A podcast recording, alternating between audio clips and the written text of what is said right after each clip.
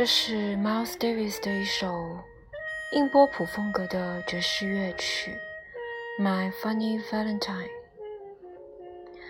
Miles Davis 在上一个篇章中已经介绍过，他是促成冷爵士诞生的开创人物，但他同时也在爵士乐的其他领域有着卓越的成就，比如硬波普。所以今天会详细了解的。爵士乐风格是硬波普 （hard bop）。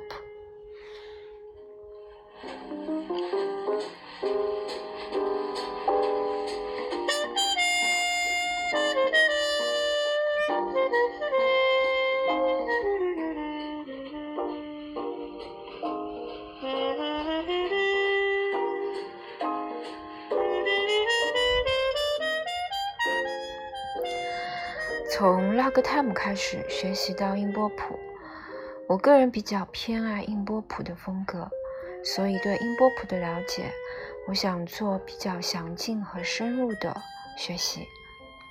我搜集整合了一些资料，篇幅比较长，所以我想分上下两个篇章进行介绍。和之前的篇章不同，这个篇章我略微调整了。文章内容的顺序，也即适当了解这种风格所属的厂牌，同时在对音乐风格产生的背景和音乐特点做进一步了解的过程中，穿插着引入一些英波普的代表人物和他们的经典作品。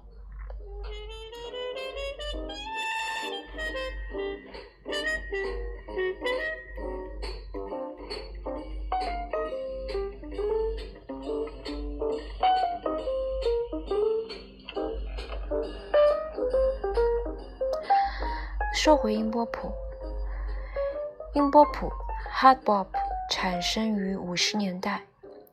尽管一些教科书宣称音波谱是作为声音更柔和的冷爵士 （cool jazz） 的对立面出现的，但事实上，它是波普 （bebop） 延伸后的产物。它一方面延伸了 bebop 节奏上的特点。但旋律却更多采用了蓝调和福音音乐 （Gospel） 的因素。硬波普与波普的最大区别就是，旋律比特别强调技巧的 Bebop 要来得更简单轻松，并且更有灵魂味。节奏部分不像 Bebop 那么严格的限定在每小节四拍的框框里。这首《My Funny Valentine》就是出自专辑《Cooking》。一九五一年到一九五四年间，Miles Davis 的生活令人捉摸不透。这期间他很少录音，但几乎都是经典，比如在 Blue Note 蓝音公司录制的《Miles Davis Volume One》和《Volume Two》。一九五五年到一九五七年间，Miles Davis 带着刚出道的 John Coltrane 与钢琴手 Red Garland、贝斯手 Paul Chambers、鼓手 Philly Joe Jones 组成五重奏团体，在 Prestige 唱片公司录制了《Cooking》、《Relaxing》、《Walking》、《Steaming》四部经典中的经典。Cooking 这张专辑是在一九五六年十月录制的，是同时期的录音中最受好评推荐的一张。这个专辑并不是在普通的录音室内制作，而是在一家夜酒吧内。它吸引听众的不仅仅是动听的歌声，还给予乐迷很大的期待，许诺会有更好的音乐带给乐迷。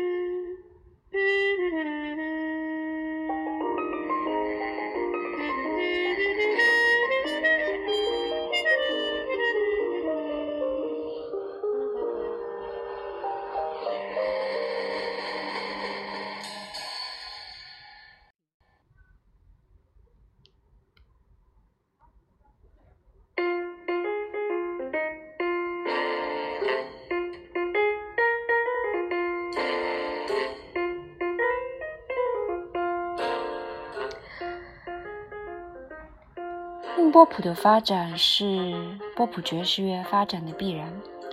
两者的主要不同是，硬波普的节奏相对更为简化，更体现灵歌的风格。节奏部乐器的演奏，主要是贝斯的演奏相对松散得多，不像波普爵士乐的演奏那样相对严格遵循四拍一小节的固定节奏。福音音乐对于硬波普爵士乐的影响更为明显。钢琴和萨克斯的演奏很像早期的节奏布鲁斯音乐的风格。尽管硬波普爵士乐鼎盛时期相对波普爵士乐来说更长，也就是从1955年到1970年，两者的区别很大程度上反映出两者的逻辑演变过程。硬波普爵士乐可以看作是波普爵士乐在五六十年代的形式。到了六十年代的后期，在一些硬波普爵士乐音乐家的演奏中，可以感觉到前卫爵士乐的影响。我现在播放的这首《Morning》是非常经典的硬波普爵士乐曲，出自 Art Blakey 领导的乐团 The Jazz Messengers。爵士信使由 Blue Note Records 蓝音唱片公司所录制发行。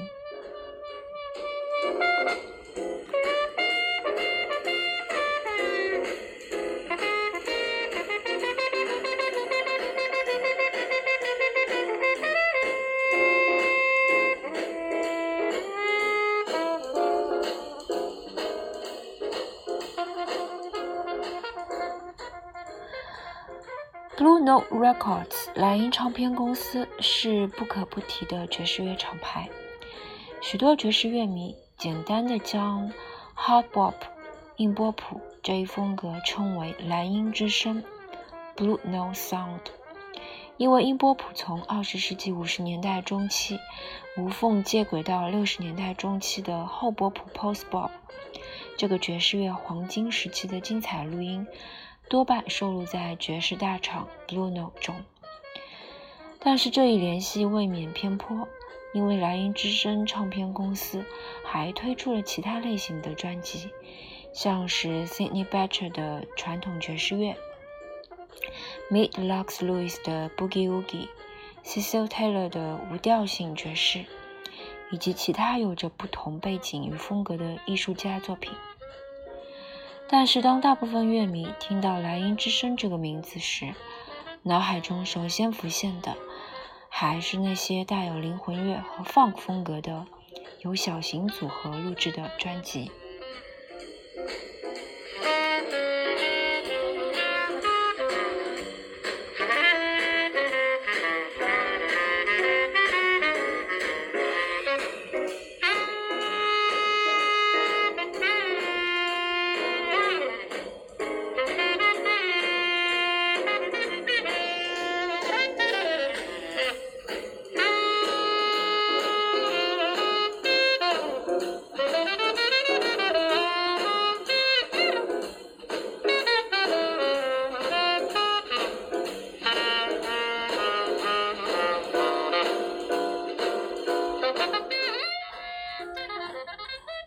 莱茵唱片成立于1939年1月，由 Alfred Lion 作为一名狂热的爵士乐迷，与两位 Boogie Woogie 钢琴家在纽约开启第一次爵士现场，自此创立了经典的爵士厂牌莱茵唱片 Blue Note Records，由厂牌创办人 Alfred Lion 担任制作，Rudy Van Gelder。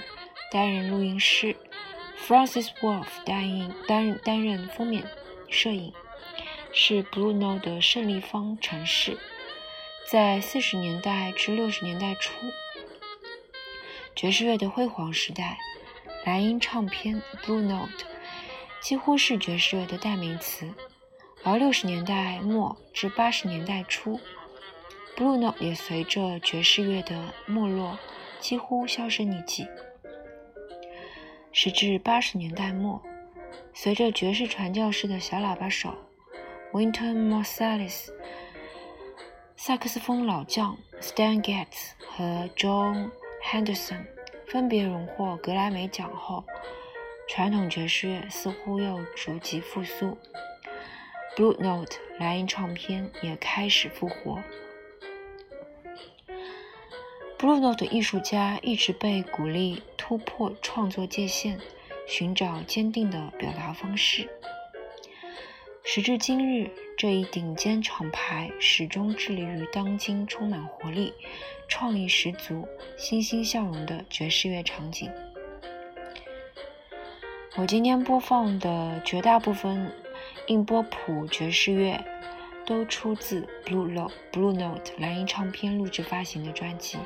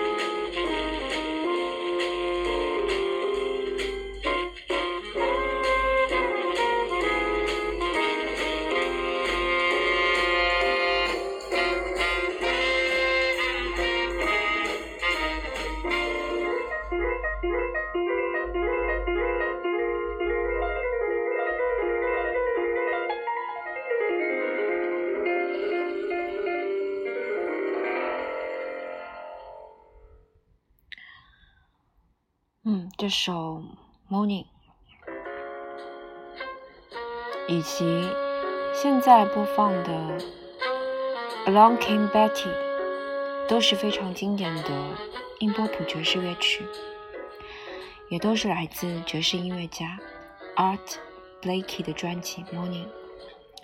Art Blakey 是英波普爵士音乐家，优秀的爵士乐鼓手，著名乐队爵士信使。The Jazz Messengers 的领导者 Art Blakey，一九一九年出生于比兹堡，一九九零年逝世于纽约。他和 Miles Davis 以及 Ornette Coleman 不同，他并非爵士音乐的革新家。在多年的演奏中，他始终坚持爵士乐的基本元素——摇摆乐和布鲁斯，深受纯正爵士乐听众的喜爱。他是当之无愧的硬波普爵士乐的领袖人物。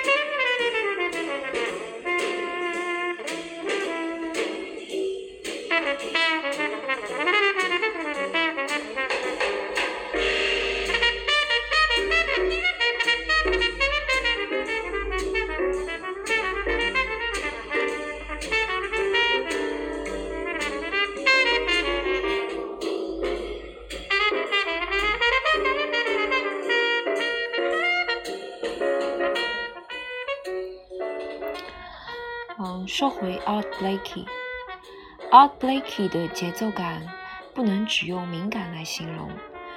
一些乐人索性以 Time 作为他的外号，表达出对他的崇敬。Blakey 击鼓时速度运行有致，急缓之间的律动感紧凑相连。他最大的特色是他非常善于运用大鼓及鼓源的敲打。造成音色上的变化。另一项特色则是他打鼓时所发挥的强劲力道，常能振奋人心。Art Blakey 大开大合的轮毂技巧，蕴含非洲律动的 tom tom 打击，强力驱动的摇摆感，延续火力直到八十年代。众多年轻新生代如 Wayne Marsalis、Terence Blanchard 等。亦雨露均沾。Art Blakey 领导的爵士信使 The Jazz Messengers 也是最具有代表性的硬波普乐团。这个乐团有如硬波普班研研究所般，培养出 Lee Morgan、Freddie Hubbard、Benny Golson、Wayne Shorter、Bobby Bobby Timmons 等好手，更在两管、三管。编曲上有许多的创新。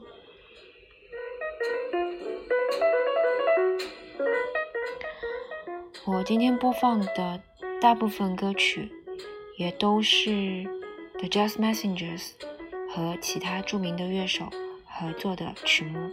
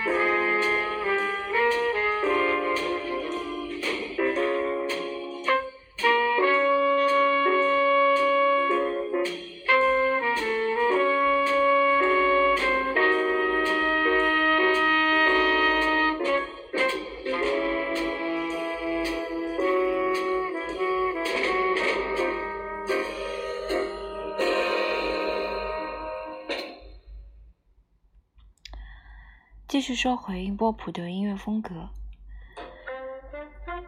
有些人认为音波普的缘起是因为当时爵士乐环境为登上《时代》杂志封面的 Dave Brubeck 及酷似电影明星的 James Dean 的 Chet Baker 等白人冷爵士乐手霸占的情形下，黑人音乐家所做出的反思。撇开种族方面的社会学论调来看，其实 Hard Bop。硬波普的基本精神和冷爵士类似，都在于摆脱波普时代过度强调个人即兴及炫技的思维。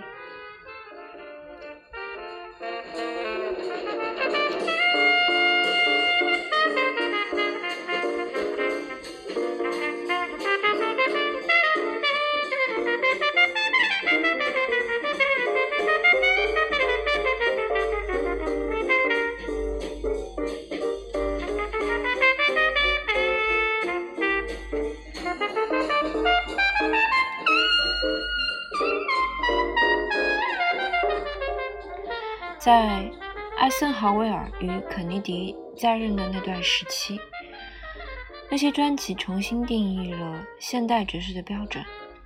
这种典型的热辣之音，也在冷战时期为民众带来了，正如其名称“硬波普”所示，这这种新风格中最著名的演奏家，都师承他们的 bebop 前辈。不过，他们还从节奏布鲁斯、福音音乐以及其他平民音乐风格中借鉴了技法，由此混合而成的音乐风格，巧妙地在现代爵士的事故中注入了一种狂放不羁的风度，既鲁鲁莽又充满了布鲁斯之味，让你永远也不会忘记，爵士乐根植于无产阶级之中。我现在播放的这首也是非常经典的硬波普作品，由爵士音乐家 Horace Silver 和之前提到的 Art Blakey 领导的 The Jazz Messenger 爵士信使共同演绎的作品 The Preacher。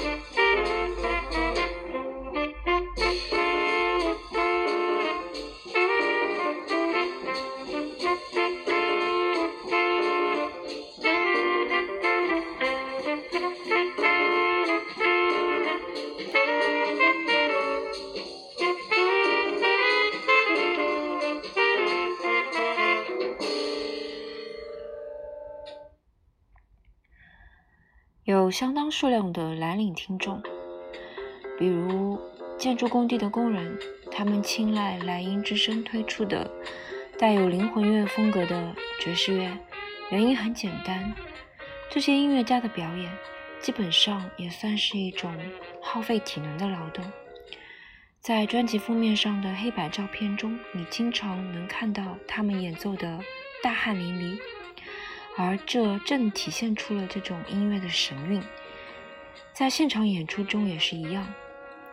鼓手 Art Blakey 担任乐队领班时，甚至会身穿工作服上台。有一名挑剔的观众问他为什么穿着工人的衣服来演出，Blakey 立刻反驳道：“因为我就是要干活啊。”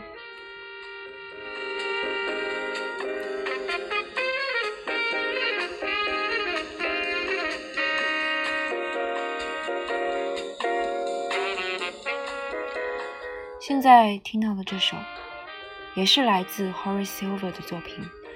长达七分十八秒的《Song for My Father》，给我父亲的一首歌。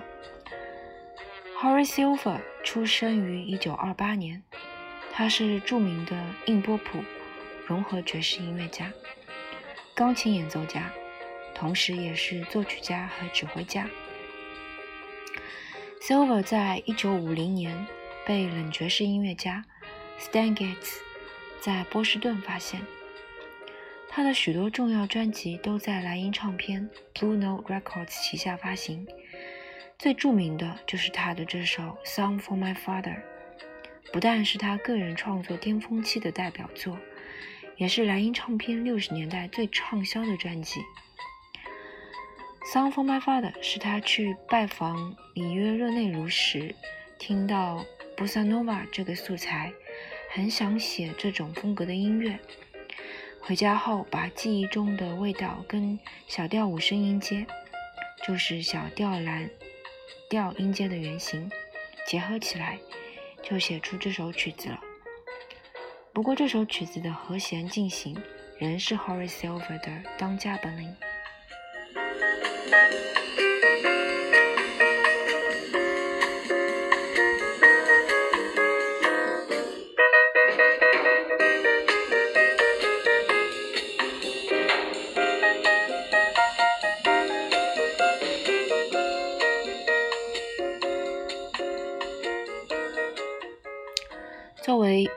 唱片签约最久的，也是最受欢迎、最大牌的钢琴家之一，他的钢琴弹奏技巧扎实、灵活又充满节奏感。一方面继承现代爵士钢琴手 Bob Power 的 bebop 语汇，另一方面向福音诗歌与家乡民谣借火。Silver 有西非维德角群岛的血统，发展出律动感强烈的音乐。他写作和演奏的爵士乐都具备节奏和旋律简洁的特点，都具有牵动人心的魅力和感染力。越是深入聆听 Silver 在莱茵唱片的作品，越能深入体会他的音乐魅力。另外，Horace Silver 也是著名的爵士信使 The Jazz Messenger 乐队的创建成员之一。Howard Silver 与之前提到的鼓手 Art Blakey 在一九五四年共同组建爵士信使乐团，包括小号手 Kenny Dorham、贝斯手 Don Watkins 和伟大的 Hank Mobley。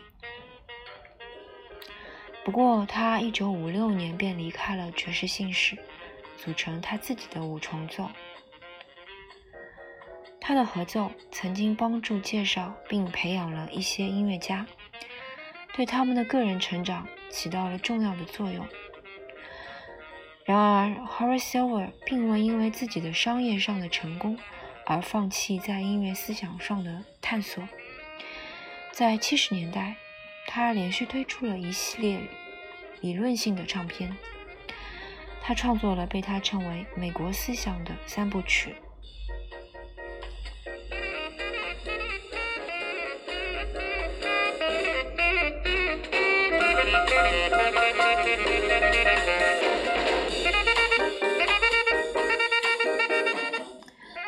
毫无疑问，Horace Silver 的探索从形式和内容上都对爵士乐的发展做出了巨大的贡献。Horace Silver 的音乐跨越了硬波普、灵歌爵士以及乡村爵士乐，这使得他所效力的 Bruno 唱片公司在艺术上和商业上都取得了成功。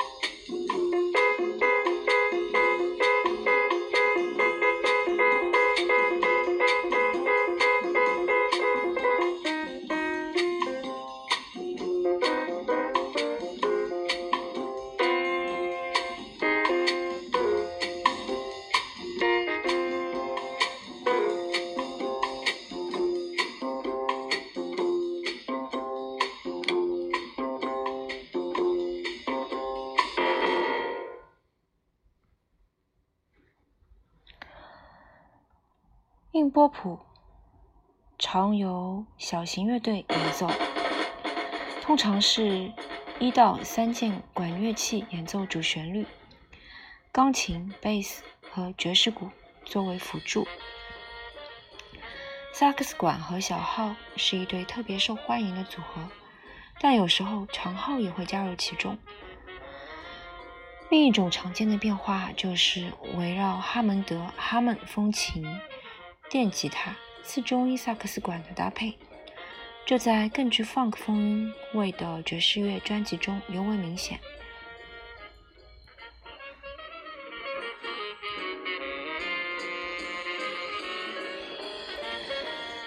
印波普在音色表现上深受萨克斯风手 Coleman Hawkins 的影响。有着抖音、滑音、颤音的浓烈表情，以及音量起伏大的激昂表现。节奏组也多半以非常具驱动力的摇摆感鞭策即兴者前进。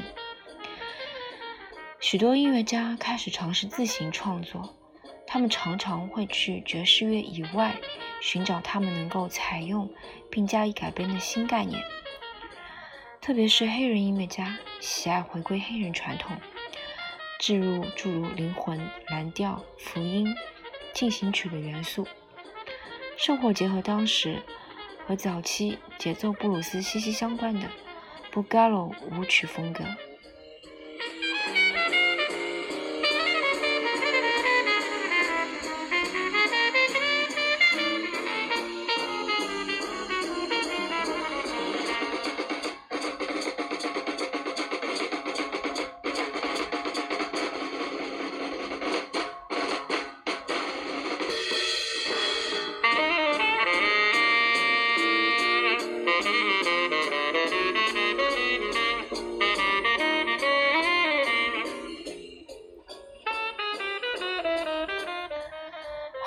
Over 从他父亲那儿学来了佛得角音乐，从中汲取灵感。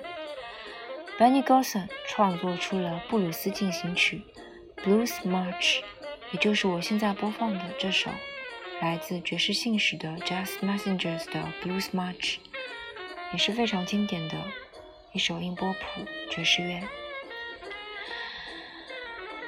将最正统的节拍变得时髦起来。鼓手 Art Blakey 还将其，也就是这首 Blues March 纳入了印波普乐队的必备曲目。总之，各种音乐都被他们融入到爵士乐融爵士乐中，而有 Blues March、Morning、The Preacher、Sidewinder 这些作品的出现。其他染音之声艺术家则以各种形式开拓思路。从二十世纪六十年代中期 Herbie Hancock 的音乐中那理智的 funk 气息，到同期 Wayne Shorter 那婉转的音诗，这种与爵士领域外的商业音乐和前卫浪潮间的持续交流，很大程度上为音波谱提供了活力。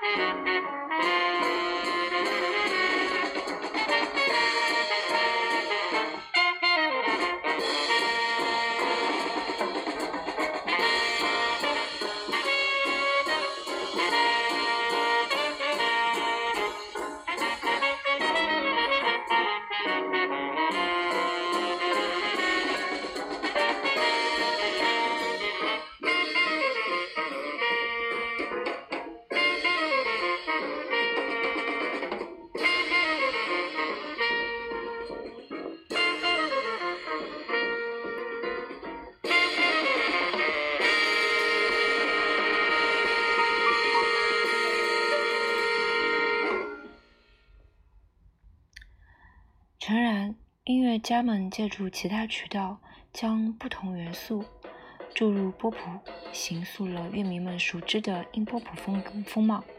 但真正成就音波普的艺术性创作，应是音乐家们开始大量自行设计的和弦行进和特殊曲式、非功能性半音上下行、二五和弦连接以及降二代五和弦行进。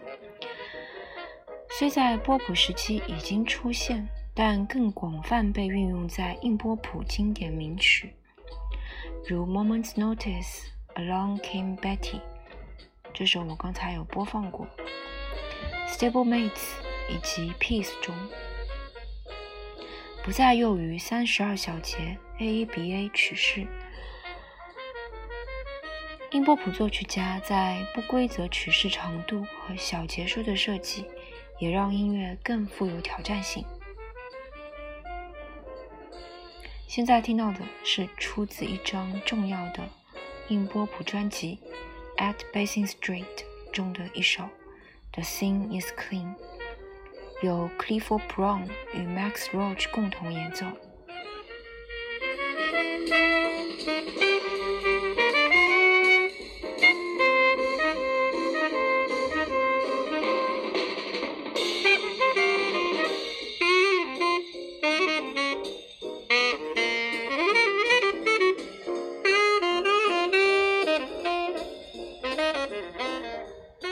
Cliff Brown 是杰出而早逝的波普和硬波普音乐家、小号演奏家。一九三零年出生，一九五六年不幸死于车祸。在那次车祸中去世的还有 Cliff Brown 的妻子和杰出的钢琴演奏家 Richie Powell。他的早逝无疑是爵士音乐历史上最严重的灾难和损失之一。Clifford Brown 生前拥有和 Miles Davis 以及晕眩吉尔斯比 Dizzy Gillespie 一样的声誉和评价。他承延了黑人小号手的伟大传统，冒险地将小号演奏的两大门派 Dizzy Gillespie 和 Miles Davis 的风格加以调和。他尽情地释放和弦的全部精华。并以比 Miles Davis 更加嘹亮和致密的音色，无与伦比地诠释了后帕克爵士乐的精华。虽然生命短暂，但其留下的音乐作品数量和质量却是惊人的。五十年代早期，他出版的一系列唱片是爵士音乐历史上宝贵的遗产。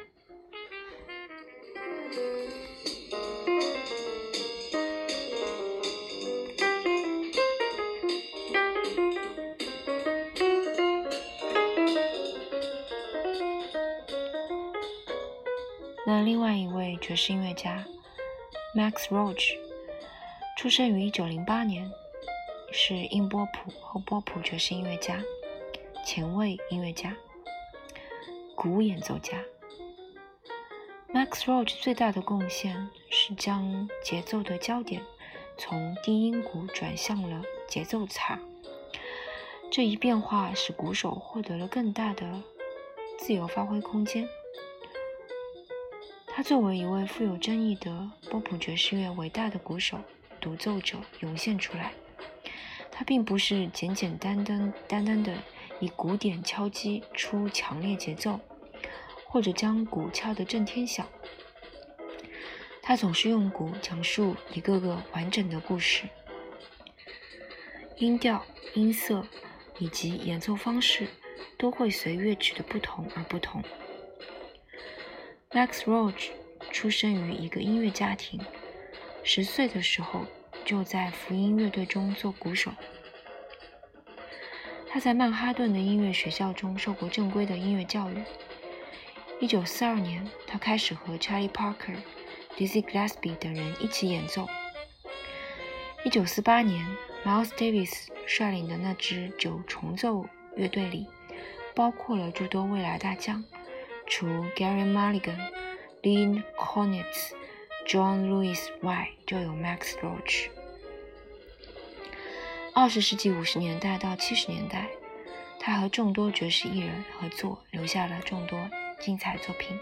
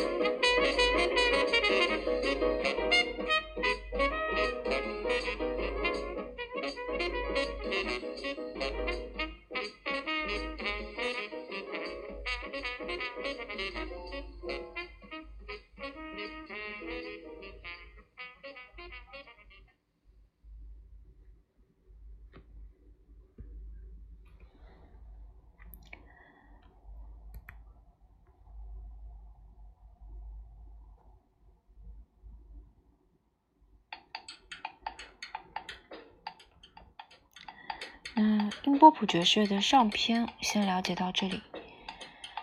最后这首是来自 Sonny Rollins 的《Way Out West》西边出口专辑中的《I'm an Old Cowhand》，我是一个老牧牛人。结束今天的篇章。Sonny Rollins 和他的代表作品，我会在下个篇幅中详细了解。